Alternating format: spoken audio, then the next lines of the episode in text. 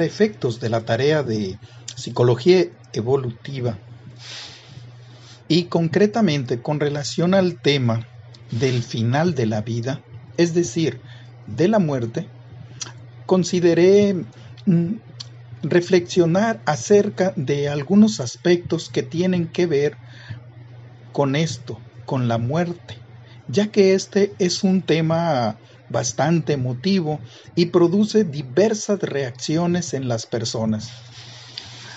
Hay quienes tratan de evitarlo todo el tiempo, no hablan para nada acerca de esto, considerando que puede resultar de mala suerte tan solo el hablar de ello. Y van por la vida sin querer reconocer que esto es una parte natural del proceso vital. Por eso, muchas veces pasamos por la vida tratando de engañarla, negando la vejez, etcétera, etcétera. Incluso a veces eh, personas que se enferman no quieren ni siquiera escuchar su diagnóstico. Por otro lado, existe quienes desde pronto empiezan a pagar un plan funerario en el que tienen ya comprada su mortaja, deciden ya si van a ser enterrados o van a ser cremados, deciden dónde van a ser sepultados sus restos, qué canciones van a tocarse, qué textos bíblicos quisieran ellos que, de los que se hablara. Incluso tienen contratado el café y hasta las lloradoras. Ahora bien, con respecto a este tema, ¿qué es lo que nos dice la escritura? La verdad es que no dice mucho. Incluso puede decirse que apenas muestra algún interés con respecto a ese tema. Por eso mismo, es importante que nosotros al reflexionar sobre el tema del fin de la vida, empecemos a considerar lo básico, lo importante, es decir, lo que dice la escritura y no los sentimientos o las tradiciones humanas. Y luego, claro, pasar a dar libertad a lo secundario. Por ejemplo, cuando se trata de organizar una boda, si se empieza pensando en el vestido de la novia, y claro, eso es algo muy importante. Pensando en la ceremonia, en las promesas, en el convite, en los invitados, etcétera, eso es empezar mal. Se puede prescindir de todo eso o modificarlo o suplirlo de alguna manera, con tal que haya amor, pacto de fidelidad, unidad y compromiso, tal y como lo enseña Génesis 2.24. Lo mismo debe ocurrir con el tema de la muerte. No es conveniente pensar primeramente en lo secundario, donde claro, eso secundario hay que ejercerlo con libertad y respeto. Y sí ver lo que es esencial, lo que realmente requiere o demanda la escritura. Para ello, hay algunos aspectos que necesitamos considerar. Primero, es el lugar y la importancia del yo. Dice la palabra que la persona es cuerpo y aliento de Dios dice que es cuerpo y alma. Dice que es cuerpo, alma y espíritu. Corazón, alma y mente. Es decir, la palabra de Dios nos dice que nosotros somos una parte interior y otra exterior. La exterior es cuerpo, carne que se va deshaciendo, desgastando. Y al final pase o no por una tumba, volverá al polvo de donde vino. Esto no significa que la escritura desprecie o ignore el cuerpo, pues éste también tiene la imagen de Dios, por lo cual en vida hay que cuidarlo y adornarlo con las virtudes adecuadas. El alma tras la muerte, después de dejar el cuerpo, pasa directamente a estar con Cristo, en gozo y en espera de la resurrección del cuerpo si es que se puso su fe en Cristo. De lo contrario, el pecador no arrepentido condenará su alma a la espera de la condenación del cuerpo en el infierno tras el juicio. Por eso, nuestra preocupación y atención debe estar en la salvación del cuerpo y el alma, no en los beneficios del cuerpo o lo que le puedan hacer al cuerpo, como dice Jesús en Mateo 10:28.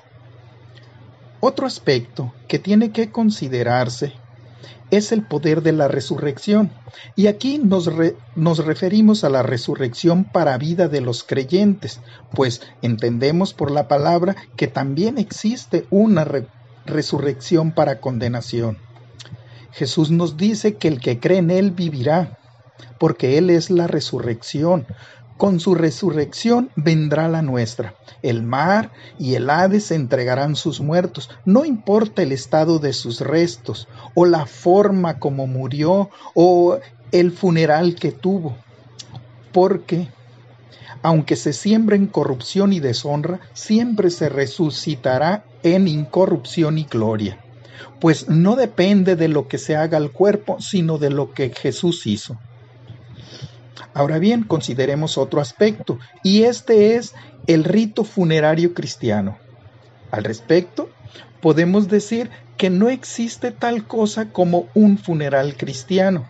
Si nos limitamos a la escritura, solo podemos encontrar principios generales como respetar a los muertos, reconocer sus obras, tener un duelo, empatizar con los que han perdido un ser querido, etcétera, etcétera.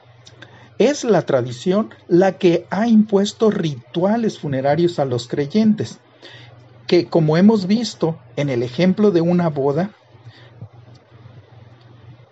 pero no existen esos funerales cristianos como no hay música ni, ni ropa cristiana. En todo caso, los cristianos estamos obligados a hacer luz para el mundo con nuestra manera de vestir, incluso con el arte y la cultura y la manera en que tratan a sus muertos y a sus propios cuerpos.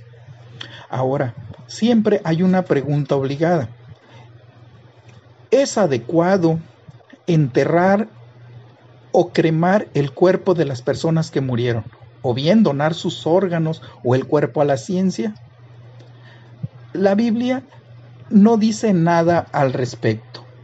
Pero, como hemos visto anteriormente, lo importante es prepararnos para el más allá, para la salvación del cuerpo y el alma, y descansar en la resurrección que Cristo traerá. Este mensaje cristiano es el que tiene que estar en la predicación, no en el ritual. Sea cual sea el trato que demos al cuerpo en el funeral, siempre ha de ser con respeto, por supuesto, pero lo importante es el mensaje bíblico que traigamos y la actitud personal que mostremos en esa situación. Ahora bien, con relación al uso de los textos bíblicos, debemos tener cuidado de cómo lo hacemos, tener cuidado acerca de cómo la escritura trata ciertos temas tenemos que diferenciar acerca de lo que son mandatos y principios bíblicos que son de obligado cumplimiento para el creyente hoy y los ejemplos y descripciones de la época de los que podemos aprender pero no siempre aplicar. Por ejemplo, si nosotros vemos la práctica de los judíos cristianos y también de los que no lo eran, ellos celebraban su ceremonia funeraria el mismo día. Lavaban el cuerpo, lo ungían, lo envolvían con lienzos y lo embalsamaban con aceites, y plañideras lo acompañaban. Ahora bien, la pregunta es, ¿nosotros deberíamos hacer lo mismo? Eso era una costumbre de esa época, pero que en nuestro tiempo, dadas las mm, costumbres, dadas nuestra situación cultural, etcétera, no lo hacemos. Podemos llegar a proponer a manera de conclusión que en la escritura, tanto en el Antiguo como en el Nuevo Testamento, la práctica habitual era enterrar a sus muertos, pero esa preferencia no condenaba a otras. También se puede afirmar que en la escritura hay más preocupación por lo que hacemos con el cuerpo en vida y de cómo en unión con el alma, los salvamos de la condenación eterna. El funeral cristiano debe de estar marcado principalmente por el recuerdo de las obras del difunto, de la empatía de los que lo perdieron y de la oportunidad de proclamar el Evangelio. Y por tanto, esto se puede hacer igualmente si se entierra, si se incinera, si se lo tragó el mar o bien se lo han comido los animales. El polvo siempre vuelve al polvo. Otro aspecto que quizás pudiera considerarse es la posibilidad de donar órganos de manera que en muerte podamos ser bendición para otros. Considero que estos aspectos mm, son los que debían de tomarse en cuenta al reflexionar acerca del tema de el final de nuestra vida.